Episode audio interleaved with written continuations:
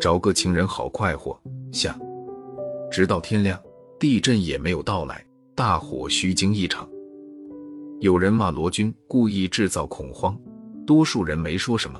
地震没来，毕竟还是值得庆幸的。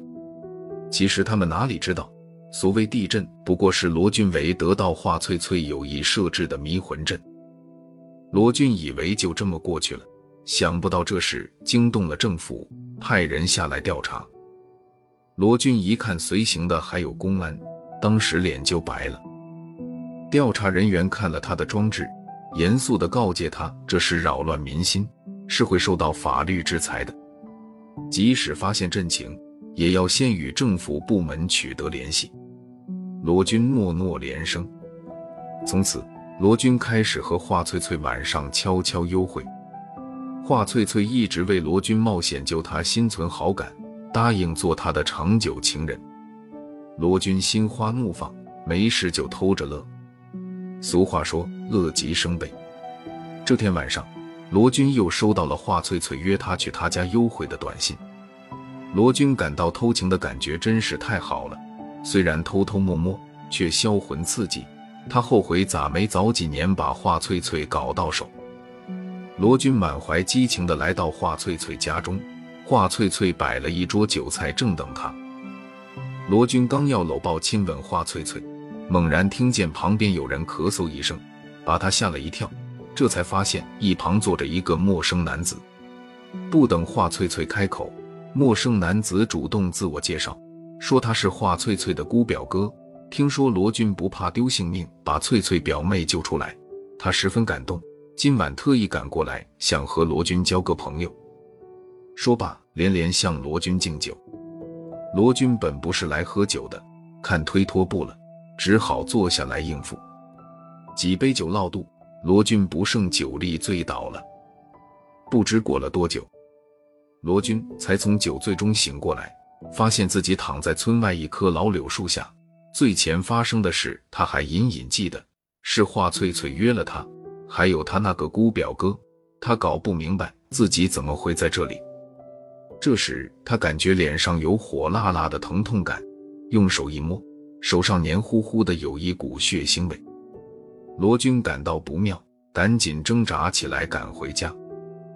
回到家中，罗军拿镜子一照，大吃一惊，镜子里的他满脸血污，像个吐血的厉鬼，上面几条划痕清晰可辨。他懵了，心说怎么会这样？这时。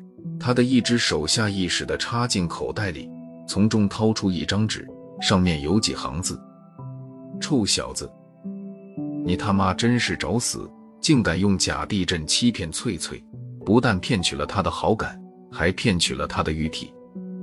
酒后吐真言，这都是你龟孙亲口交代的，真是可恶之极！我警告你，从今往后，你必须和翠翠一刀两断，再对她有非分之想。”就不是脸上挨刀子这样便宜了，我会卸掉你的胳膊大腿，让你生不如死。不信就走着瞧。罗军连看了两遍，觉得纸条的口气不像是一个姑表哥，他倒更像华翠翠的相好。意识到是自己的情敌，罗军的火气腾一下就上来了。华翠翠又不是你老婆，老子好不容易才搞到手，你想独霸华翠翠，没门！罗军悄悄返回华翠翠家中，那个男子果然没走，此刻正搂着华翠翠肌肤相亲呢。还真让罗军猜对了，这男子根本不是华翠翠的姑表哥，而是华翠翠的情人，名叫陈凡生。早在罗军之前，二人就有了半年多的情人关系。由于华翠翠的丈夫常年不在家，儿子平时又住校，陈凡生时常来华翠翠家过夜。罗军的突然插入，赢得了华翠翠的欢心。陈凡生被冷落一边，他知道一定是有人横刀夺爱，偷偷潜入华翠翠家观察。果然不出所料，陈凡生不甘心，一打听才知道，这个夺取他情人的就是半个多月前谎报阵情的罗军。他向华翠翠道破了这场骗局，华翠翠还不相信。陈凡生说。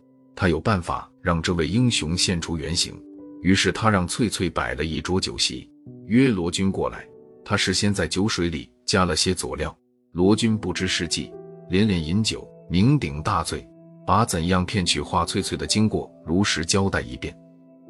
恨得华翠翠左右开弓，给了罗军两记耳光，让陈繁生把他扔到村外去。陈凡生恼恨罗军这半个多月霸占了华翠翠，一时气急，摸出刀子在罗军脸上划了几下。以解心头之恨。罗军在华翠翠的房门上拍了几下。深更半夜的，华翠翠战战兢兢地问是谁，不敢出来开门。罗军一直拍门不止，而且越拍越响。华翠翠不想让邻居听见，况且还有陈凡生在，他就披衣起身开了门。看到一张满脸是血的面孔从门缝里钻进来，华翠翠一声尖叫。双腿一软，扑倒在地。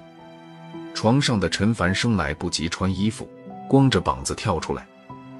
罗军一见他，恨得咬牙切齿，抡起棍棒就打。陈凡生挨了一棍，气急败坏地跟罗军打成了一团。这场闹剧惊动了邻居，大家赶来制止了两个争风吃醋、头破血流的男人。民警也很快赶到现场，把他们请进了乡派出所。